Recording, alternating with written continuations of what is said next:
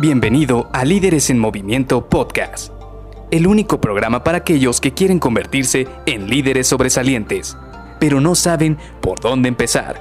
Te revelaremos los secretos mejor guardados que te ayudarán a triplicar los resultados de tu equipo. Con ustedes, su anfitrión, mentor en temas de liderazgo, CEO de Líderes en Movimiento y persona que piensa que Maná es el mejor grupo de rock mexicano, Luis García.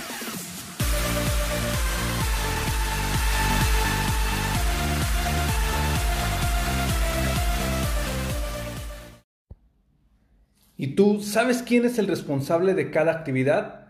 Hola, ¿qué tal? Mi nombre es Luis García y te doy la bienvenida a Líderes en Movimiento Podcast. Hoy seguiremos platicando precisamente de cómo empoderar a los miembros de tu equipo, a tus colaboradores y de esta manera a ti te permita poderles, primero que nada, mejorar sus actividades y a ti también que te permita tener un poco más de tiempo libre y un poco menos de estrés con todo ello. Y hoy vamos a platicar precisamente de la responsabilidad, porque muchas veces lo que ocurre es que muchos colaboradores no se sienten responsables de las actividades que tienen que hacer. Y esto pasa no porque tú le digas, oye, tienes que hacer esto o vas a realizar esto, sino porque no les damos cierta área para que ellos se muevan de una manera pues libre o como de una manera cómoda para que ellos puedan tomar decisiones, puedan realizar actividades e incluso puedan hacer mejoras a su día a día. Es por ello que el primer paso que tú tienes que hacer para que cada uno de ellos se vuelva un poco más responsable de cada una de las actividades que les asignas es que les digas hasta dónde tienen libertad. Y esto es un tema un poco complicado, es un tema un poco difícil porque debo, debo confesar que no es algo que se pueda medir el 100% de las veces.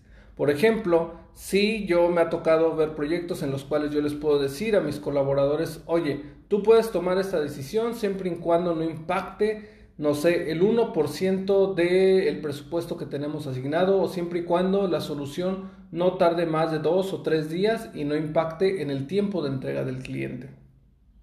Este tipo de decisiones pues son muy sencillas, son muy fáciles de tomar porque le estás dando reglas, le estás dando un espacio de juego determinado en el cual ellos se pueden mover e incluso tú también les estás confiriendo o le estás heredando esa autoridad de toma de decisiones que tú tienes o que jerárquicamente tienes, se le estás heredando a ellos para que ellos se sientan cómodos y puedan realizar sus actividades de manera autónoma. Sin embargo, aquí también ocurre algo muy, muy importante y es que tienes que apoyarlos en las decisiones que van a estar tomando. ¿Por qué?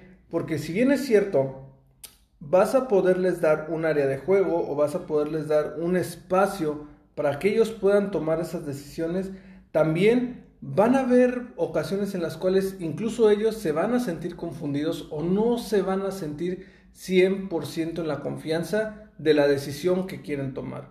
Es por ello que también les tienes que asesorar, les tienes que apoyar con mentoría y también les puedes proveer con una lista de contactos que, por ejemplo, estoy seguro que tú cuando tienes que tomar una decisión y excede tus habilidades, tienes el contacto o conoces a alguna persona que te pueda ayudar a la hora de tomar esa decisión. Pues bueno, aquí es donde tienes que empezar a heredarles esa información. Tienes que decirle, bueno, si se te atora el problema en esta situación, a mí quien me ha ayudado es fulanito de tal. A mí me ha ayudado Pedro, a mí me ha ayudado Juan, a mí me ha ayudado Verónica.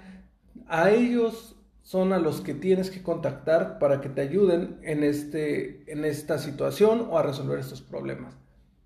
Otro punto importante es que tienes que comunicar a otros departamentos que la persona a la cual tú le estás cediendo esta actividad va a ser el responsable. Es decir, que no tienen que esperarse a que vengan contigo para ver si van a realizar alguna actividad, sino que tú les tienes que decir a los otros departamentos, ok, Juan, que es mi colaborador, él va a estar asignado a este proyecto, va a estar asignado a esta actividad y todas las decisiones que él tome es como si las hubiera tomado yo. Sí, yo sé que va a ser un poco difícil porque prácticamente va a estar tomando decisiones en tu nombre pero si te pones a pensar, tú no puedes estar en todos lados y es mejor que tú les vayas apoyando, les vayas dando todas estas herramientas y les des esta autoridad a tus colaboradores para que ellos puedan tomar esas decisiones. Segundo, o bueno, adicionalmente a esto, también tienes que darle seguimiento a estas actividades, a estas decisiones que toman.